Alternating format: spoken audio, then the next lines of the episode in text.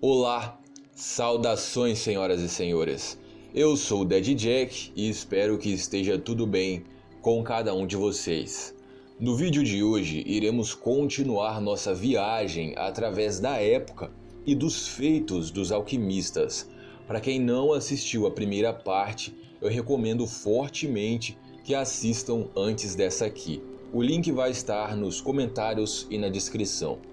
Enfim, continuando nós iremos abordar agora o termo chamado de a grande obra.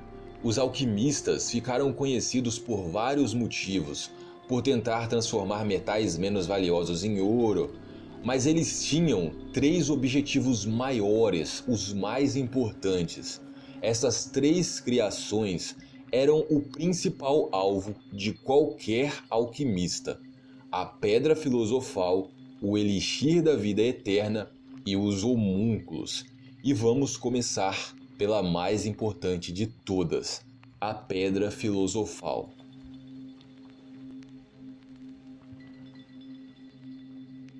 No vídeo passado, nós vimos que os alquimistas acreditavam na troca equivalente. Para criar algo, para transformar algo, também era necessário dar algo de igual valor em troca. Para se chegar em um elemento, era necessário queimar outro, diluir alguma coisa, etc. A pedra filosofal seria o objeto capaz de quebrar essa regra da troca equivalente. Basicamente, a pedra filosofal seria o ingrediente perfeito, com propriedades inimagináveis, poderes infinitos, o ingrediente de Deus, algo capaz de realizar não só os maiores desejos de qualquer alquimista, mas também de qualquer ser humano, ou seja, trazer riqueza, a vida eterna e também criar a vida.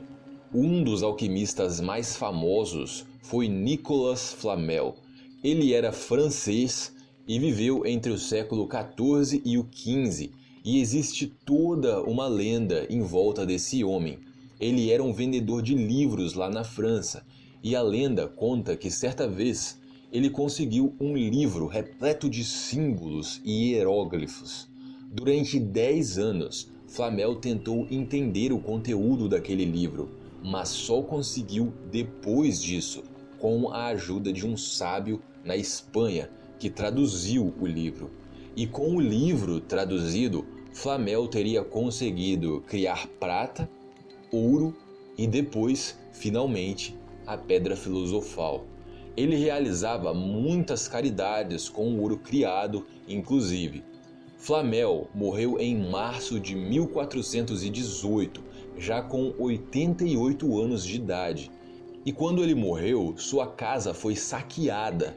Isso ajudou a manter essa lenda viva. A lenda de Nicolas Flamel termina nos dizendo que na verdade ele não morreu, mas apenas decidiu ir embora com sua esposa e qualquer vestígio de suas pesquisas foi levado embora também, ou por ele ou pelos ladrões. Claro que isso não passa mesmo apenas de uma lenda.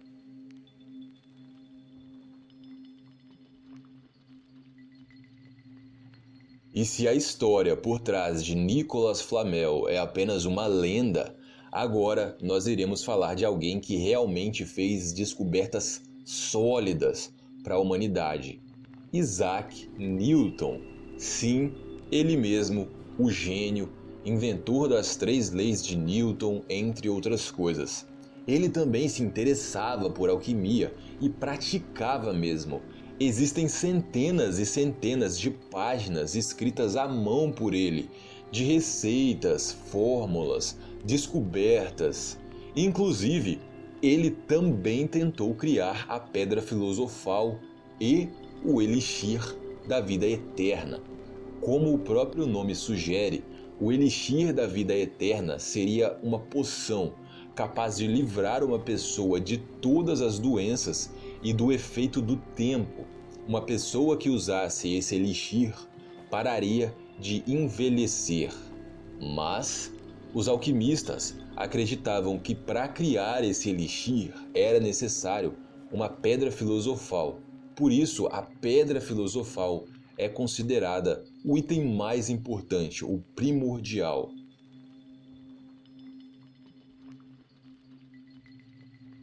E por fim, o terceiro e o último trabalho da grande obra era a criação de um homúnculo.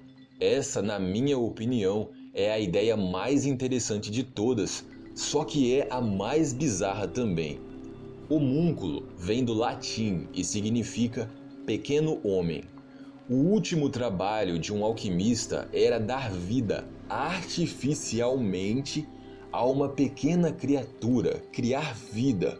Essas criaturas, segundo eles, eram chamadas de homúnculos.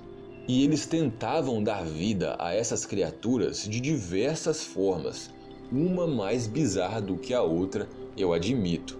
Existiam métodos envolvendo esterco de cavalo, sangue de menstruação, estufas e por aí vai. Mas talvez o método mais conhecido de todos seja o de injetar esperma humano na gema de um ovo de galinha. Sim, é estranho, mas eles tentavam dar vida a essas criaturinhas usando esses ingredientes e essas fórmulas para lá de bizarras.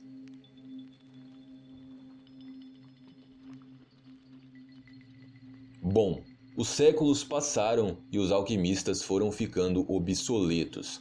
Tudo aquilo que se misturava dentro da alquimia se dividiu em vários campos da ciência atual a química, a física, a medicina, etc. E se vocês pararem para pensar, hoje ainda buscamos tudo o que eles buscavam naquela época, mas de uma forma mais sensata e atualizada, digamos assim. E até hoje, cientistas ainda utilizam técnicas e objetos inventados pelos alquimistas.